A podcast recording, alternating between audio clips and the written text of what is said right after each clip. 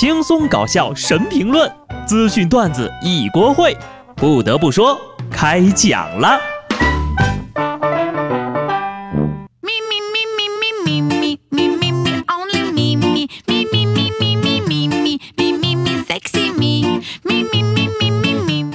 Hello，听众朋友们，大家好，这里是有趣的。不得不说，我是机智的小布。没有比刚过完年的人更需要假期的了。你说我这都出来上班第二个礼拜了，这送外卖的居然还在收春节配送费，生气！每到辞旧迎新的时候呀，人们就特别爱感慨，就像现在这种发展速度啊，六年基本上就是一个沧海桑田。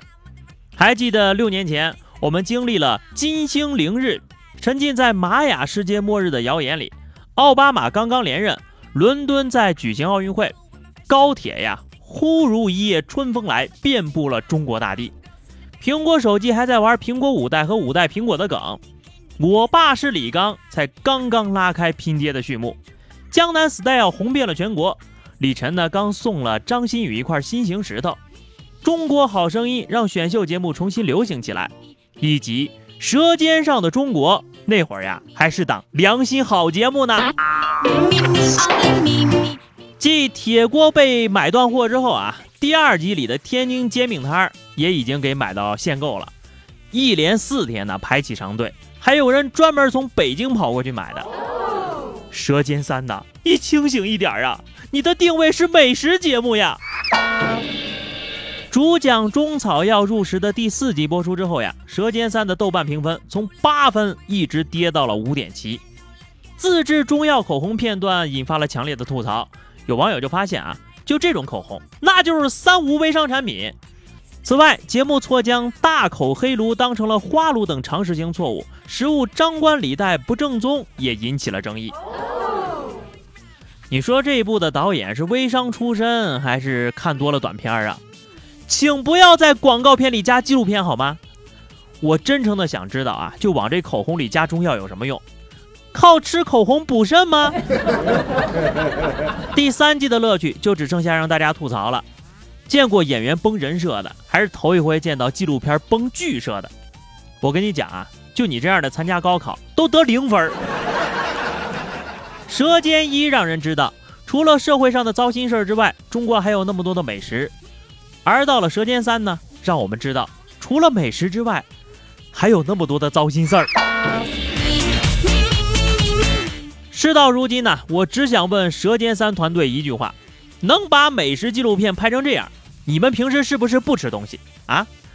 一部美食纪录片能把人给看反胃了，《舌尖三》的导演真的是用心良苦呀！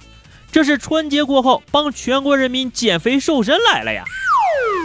我就只看了一集啊，那就仿佛看了一集 BTV 的养生堂，中间呢还夹杂了不粘锅的电视购物广告。最近呢，有不少声音认为《舌尖三》换口味了。对此呢，《舌尖上的中国》回应：出于思维惯性和审美惯性，难免有不少观众呀对第三季的创新之举一时无法接受。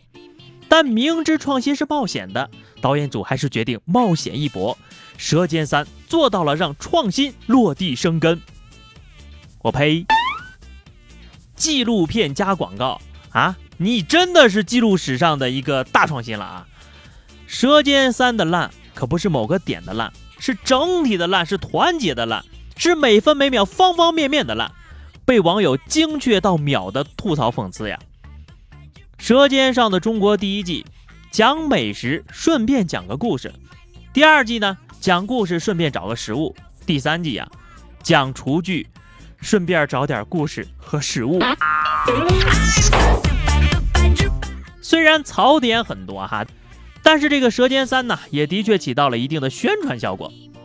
自打二月十九号晚上这个《舌尖上的中国三》播出之后，片中主角章丘铁锅迅速成为社交平台上的热点话题。二十二号晚上，某品牌的章丘铁锅发布声明称，他们销售的铁锅都卖脱销了，甚至还有人翻墙头进场抢购铁锅的情况。声明中还说了。手工铁锅完全不可能快速走量啊！呼吁公众理性消费，共同尊重匠人精神。还提到啊，请部分公众不要再翻进墙场和群体守候在大门外了，厂里是不卖锅的。以前让你们背锅，你们不要；现在人锅火了，又这么着急，搞得好像你买完锅之后就会做饭了似的。说完《舌尖三》呢，再说说糟心的平昌冬奥会，终于要结束了呀！闭幕前夕呢，还发生了一个辣眼睛的小插曲啊。二十三号，一名外国男子突然闯入了冬奥冰场内，将衣服脱到只剩下一件粉红色的短舞裙，胸腹部用英文写着 “Peace and Love”，和平与爱，在冰面上的翩翩起舞，然后呢就被轰走了。要说这位胖大哥呀，那可不是一般人呐，他就是裸奔王，英国男子马克·罗伯茨。二零一三年的时候呢，罗伯茨曾因不想让孩子难堪，而在实现了自己的第五百一十九次裸奔后宣布退役。不过呢，看起来罗伯茨已经选择在平昌奥运会上复出了。罗伯茨自个儿说，他曾经在二十二个国家裸跑过，但没有一次是在比赛进行的时候，因为他不想干扰比赛。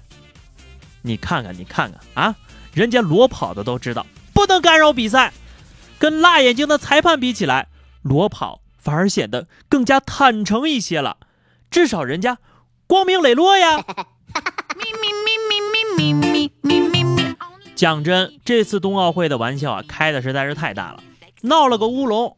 夺冠的美国男子冰壶队领完奖低头一看，全都懵了，因为金牌上写的是女子冰壶。于是呢，他们就成为了奥运会历史上第一批拿到女子项目金牌的男运动员。韩国亚洲经济前天还报道了呢，说在冬奥会的冰上比赛中，赛场的冰质对比赛结果有着重要影响，说能左右胜负也不为过呀。冰的质量越好，选手在比赛中受到的摩擦阻力就越小，破纪录的可能性呢也就越大。报道罗列了破纪录的各国选手，其中包括为中国队夺得首枚平昌冬奥会金牌的武大靖，以及另一名中国选手任子威。行行行哈，你们说了算啊，就你们那冰。让冰雪女王艾尔莎都羞愧自尽了。要我说哈，为什么你们国家这回这么厉害？因为你们的裁判厉害呀！滑慢了被韩国人碰到啊，就会被判犯规了。所以呢，各国选手那都是超水平发挥呀，催促运动员一次次突破极限，正是韩国的体育精神。截止到目前为止啊，中国代表队共获得了一金六银二铜。尽管奥运会征程并非一帆风顺，但中国队仍在速度滑冰男子500米、跳台滑雪女子标准台等多个项目取得了历史性的突破，值得庆贺啊！最后呢，本届冬奥会最让我感动的，不是那些未获得奖牌却仍然拼搏的运动员，而是那些双目失明却仍然坚持在工作岗位上的裁判员们。怎么说呢？啊，就这届冬奥会啊，我一共就看了不到十分钟吧，就是昨天晚上的咱们那个北京八分钟哈。最后呢，二零二二年北京冬奥会，欢迎你们。最后呢是互动时间哈，上期节目我们聊的是你的压岁钱是怎么被父母忽悠走的哈。听友充能柚子说哈，我爸妈都拿不着啊，我的压岁钱呢刚拿着我就把钱丢进保险柜，红包壳拿出来放在桌上。那保险柜花了多少压岁钱？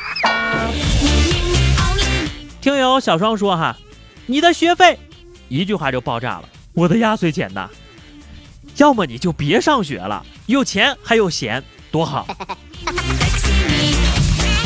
听友甜心猫咪说哈，坑蒙拐骗实在不行，放眼望去皆为棍棒，不说了，都是眼泪呀。父母拿你的钱能叫骗吗？听友谭叔叶说：“压岁钱拿来，我们帮你存着，长大以后再还给你。不过爸妈抢你压岁钱还有别的方式吗？”有啊，我一哥们儿啊，跟他四岁的儿子斗地主，还跟孩子出老千，把人第二年的压岁钱都提前赢走了。好了，咱们今天的话题是哈，你心情不好的时候会做些什么来回血、回复精神呢？啊，欢迎大家在节目评论区留言，或者关注微信公众号 DJ 小布，加入 QQ 群二零六五三二七九二零六五三二七九，发私信给我。下期不得不说，我们不见不散吧，拜拜。